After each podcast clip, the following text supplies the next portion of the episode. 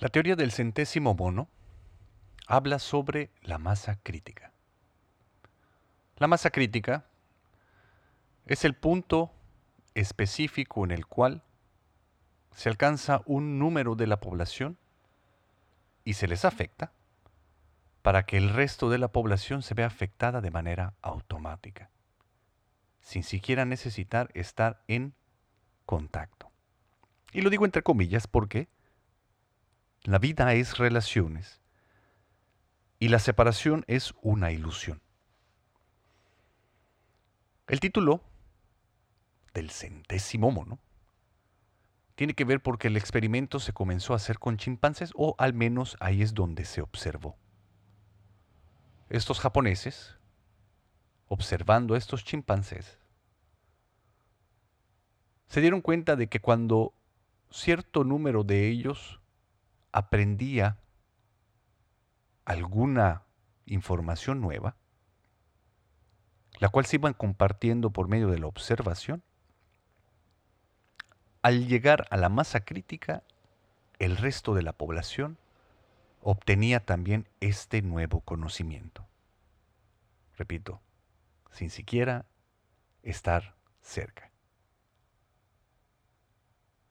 También se ha hecho el experimento con aves. En Inglaterra, la leche antes se dejaba en las casas en botellas de vidrio, tapadas con un papel como celofán. Un ave comenzó a picar el celofán para alcanzar la crema. Otras aves observaron este comportamiento y comenzaron a hacer exactamente lo mismo. De la noche a la mañana, todas las aves en Inglaterra y en el resto del mundo tenían esta información. Todo grupo está unido a una conciencia. Y todas estas conciencias se unen con la conciencia superior. ¿Se imaginan qué pasaría si la masa crítica humana se iluminara? Mi nombre es Carlos Cervera. Este es tu podcast espiritual de cabecera Caída Libre, temporada 4, capítulo 14. Bienvenidos.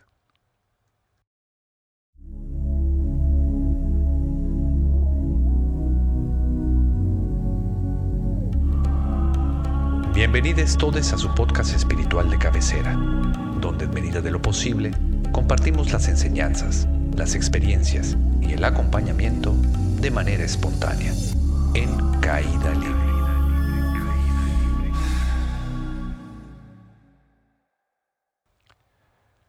Ay, mi lastimado amigo, me siento a todísima madre, a todísime padre. Ay, me encantaría que todos nos, nos sintamos así. Y estoy seguro de que muy pronto sucederá, precisamente por la masa crítica. Déjenme les cuento qué onda.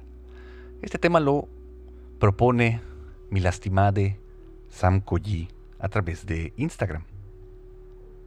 Y la inquietud viene de una enseñanza de Sri Bhagavan que dice, si la conciencia humana se transformara, habría un cambio o transformación global. Global quiere decir de todes, y no solo humanos, sino de todo este plano. Y precisamente tiene que ver con el salir de las ilusiones que nos mantienen en conflicto y en sufrimiento. La ilusión del yo, la ilusión de la separación y la ilusión del libre albedrío. Y qué delicia sería poder convertirlo en una realidad, mis lastimados amigos. Como ustedes ya saben por qué se los he comentado y porque Sri Bhagavan lo ha dicho y seguramente lo han escuchado, el yo es una ilusión que sucede simplemente por la coordinación de nuestros sentidos.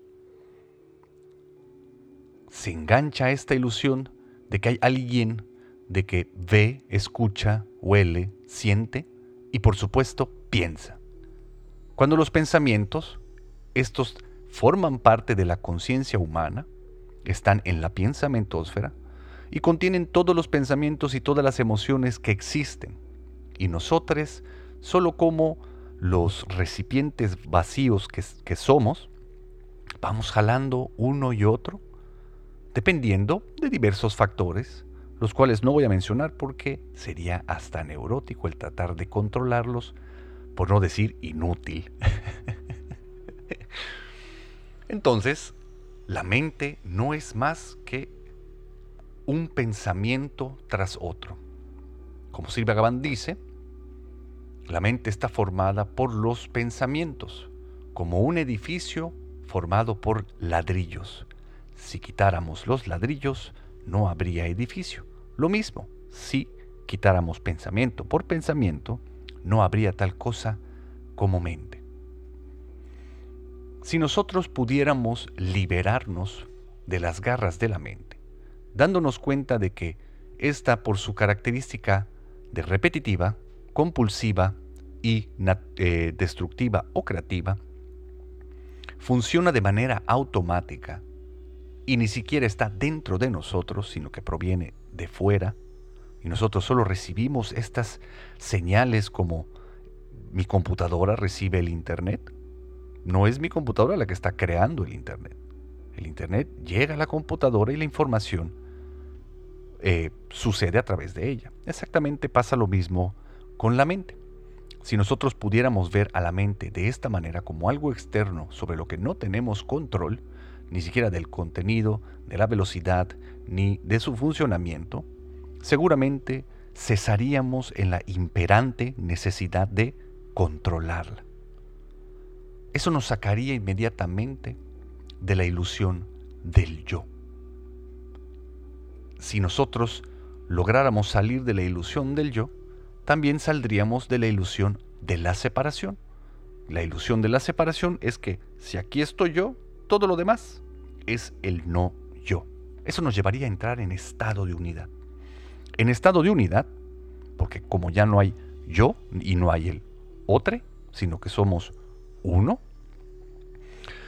veríamos que todo está sucediendo automáticamente, porque no nos sentiríamos en peligro ni tampoco con la necesidad de controlar o anticipar nada, porque no tendríamos que acudir al pasado, que de ahí es de donde surge el yo. Entonces, todo seguiría funcionando automáticamente, pero no habría ningún tipo de resistencia de mi parte porque yo ya no estaría ahí. ¿Habría alguna capacidad de sufrir, mis lastimados? ¿Ustedes creen que habría algún tipo de conflicto sin importar las circunstancias de la vida, sin importar qué suceda allá afuera, si a final de cuentas pudiera ver que todo está sucediendo automáticamente y que simplemente en el plano karmático el cuerpo de la divinidad se está expandiendo y yo soy solo una célula de ese cuerpo perfecto que funciona como el milagro que es. ¿Creen que podría que pudiera haber cabida al sufrimiento o a la resistencia? Por supuesto que no. Para poder tener esto como experiencia, necesitamos recibir la iluminación. Esto no es algo que nosotros podamos alcanzar. Esto es algo que tiene que ser dado. ¿Y dado por quién? Nosotros lo llamamos divinidad. Tratar de explicarlo sería convertirlo o reducirlo a simplemente un concepto, a ideas de la mente. Y precisamente es la cantidad de conceptos que tenemos dentro de nosotros lo que nos impiden el poder experimentar la vida tal y como es. Así que no te voy a tratar de explicar qué es la divinidad, sino simplemente te voy a compartir cómo es que la he podido experimentar. Yo llego al camino espiritual guiado sobre todo por el enorme sufrimiento que tenía. El sufrimiento existencial. Yo no me había dado cuenta de esto. Yo simplemente estaba harto de sufrir. Llegó una oportunidad en forma de un viaje a India, lo tomé y a partir de ahí todo ha ido increciendo. A lo largo de mis años en el camino espiritual, siempre he podido de alguna manera explicarme qué es lo que ha sucedido y qué es lo que he experimentado, cómo se siente la divinidad, pero nunca he estado satisfecho con esas respuestas a mis propias preguntas o a las preguntas de las demás personas, porque siempre se ha quedado corta. Porque experimentar a la divinidad básicamente sucede cuando te diluyes en ella. Y si te diluyes en ella, y el yo es un concepto y un cúmulo de conceptos y tiene que ver con la mente, ¿cómo podría la mente y los conceptos expresar algo que no tiene la capacidad de experimentar? Hoy puedo darme cuenta de que lo único que sucedió es que yo acudí a un llamado de esa conciencia superior. Un llamado que está sucediendo cada vez más a más personas. Y si tú estás escuchando esto, seguramente tiene que ver precisamente porque te está buscando la conciencia superior. Tu divinidad está respondiendo que sí a tu pedido de dejar de sufrir de una vez por todas. La buena noticia es que seas consciente de esto o no, esa respuesta sucedió hace muchas, muchas, muchas vidas atrás. Y si hoy estás en donde estás, ha sido gracias a esa energía divina que hace que todas las cosas se muevan. Nosotros vemos el océano y como dice Papayí, vemos cómo las olas suceden, cómo el río fluye, cómo el aire se mueve. Pero ¿qué energía hace que la ola surja? ¿Qué energía hace que el río fluya? ¿Cuál es la energía que hace que el viento se mueva? Sería imposible poder explicar cómo sucede, pero sabemos que es una inteligencia enorme y que tiene que ver de la fuente de donde proviene todo lo que es. Ese llamado al cual acudirás, porque esa energía te está empujando hacia eso, es la divinidad o la conciencia superior llamándose a sí misma. Se está llamando a sí misma porque ha llegado el momento de volver al hogar, de volver a la fuente, para que todo continúe sucediendo de manera perfecta y automática como siempre ha sido. El único que no lo ha podido ver de esta manera ha sido el yo, el cual es una ilusión que pronto, pronto desaparecerá. Y entonces viviremos en la verdadera libertad. Todo el tiempo hemos estado tratando de alcanzar esta libertad y hacemos sadanas, prácticas, meditaciones, austeridades, sin darnos cuenta que eso mismo se convierte en una cárcel. Entonces, solo estamos acomodando los muebles de esta misma prisión en la que estamos encerrados sin darnos cuenta de que somos un barrote de esta misma cárcel. Como Sri Bhagavan dice, somos un ciego buscando un gato negro en una habitación oscura en la cual ni siquiera está. El esfuerzo sin esfuerzo, lo que dice es precisamente esto. Todo el tiempo hemos querido hacer cosas y no hacer otras cosas. ¿Quiénes nos han dicho lo que tenemos que hacer y dejar de hacer? Pues mamá y papá, luego la iglesia, luego la escuela, luego la publicidad, luego la televisión, luego los políticos y todo el mundo ha estado influenciándonos para hacer cosas o para no hacer otras muchas. Ponte el cinturón, no fumes, ¿no? Usa tapabocas, no salgas. Pon la otra mejilla. No jures en el nombre de Dios en vano.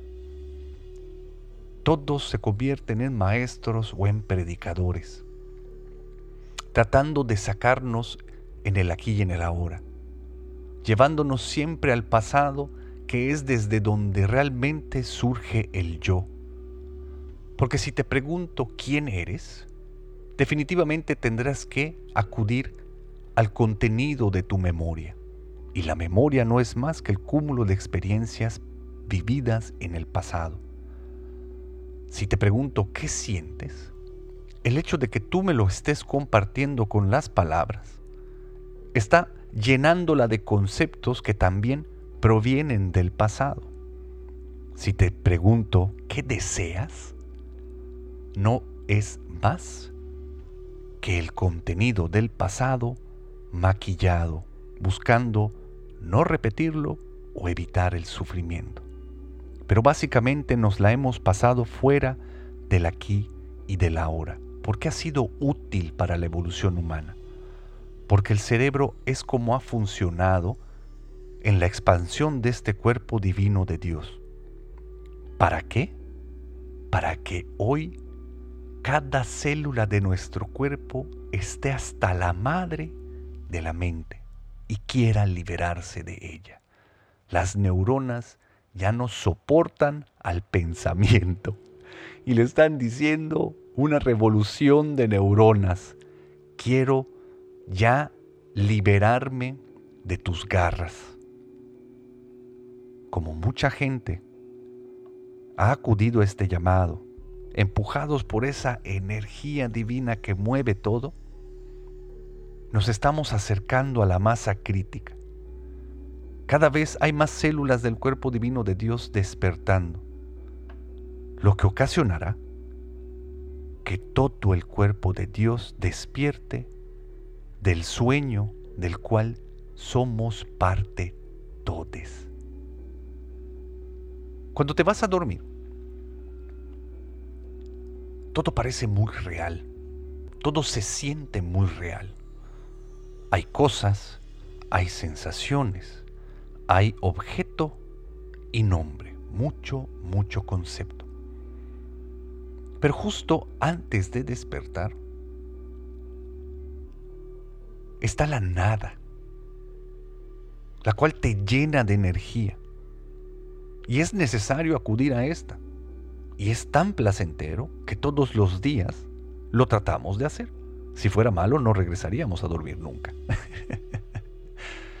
en estado de vigilia, buscamos el despertar, porque seguimos soñando, porque básicamente lo que estamos percibiendo es lo mismo que hay en el sueño, una ilusión que se siente enormemente real, pero no es más que objeto y nombre. La interpretación con base a todos los conceptos que están en mi cabeza y que vienen del pasado. Estoy fuera del aquí y del ahora. Despertar es volver a soñar. Simplemente dejar de ver la vida como lo que creemos que es y regresar a la verdad de que la vida es sueño y los sueños sueños son, como decía Calderón de la Barca. Todo es un concepto en la mente. Y sobra, mis lastimados amigos. Este concepto lo único que nos ha traído es estas tres ilusiones que nos mantienen en estado de conflicto y la simple existencia es sufrimiento. la simple existencia es sufrimiento. Ahí es donde nos encontramos parades el día de hoy, mis lastimados, tomándonos esto como real, cuando solo existe dentro de mis dos orejas, cuando simplemente proviene de la pensamentósfera y me lleva al pasado o al futuro, los cuales no existen, mientras la vida sigue sucediendo de manera automática y perfecta y yo me la estoy perdiendo. Me estoy perdiendo el Sachitananda, la existencia, conciencia y dicha del cuerpo divino de Dios como la célula de su cuerpo que soy, por creer que estoy separado de ella, por querer ir a algún otro lugar, por salirme del aquí y del ahora. ¿Y cuál es la solución para todo esto, mi lastimado amigo? La entrada de la era dorada la cual ya está aquí, y que junto con ella alcanzaremos la masa crítica, esa iluminación, y el gran ser que nos está soñando por fin despertará. Está a tiro de piedra, mis lastimados, y siéntete muy agradecido porque has sido llamado. Y todo ese amor, ese, esa fuerza divina, nos está llevando hacia ahí. No me creas nada. No importa lo que creas. No importa lo que hagas o dejes de hacer. Ya estamos en el vagón que se dirige hacia la iluminación. Si quieres brincar en tu lugar, correr hacia adelante o hacia atrás, hazlo en tu ilusión de libre albedrío. Independientemente, no te puedes bajar de ese tren. Bendita sea la era dorada, bendita sea la presencia divina y bendito seas tú. Te amo profundamente y bendigo enormemente tu existencia. Gracias por ser parte de ese llamado. Nos vemos muy pronto. Bye. Este podcast fue patrocinado por un chingo de gente chingona. Los amo profundamente y bendigo enormemente su existencia. Muchas gracias por todo. Este podcast ya se acabó.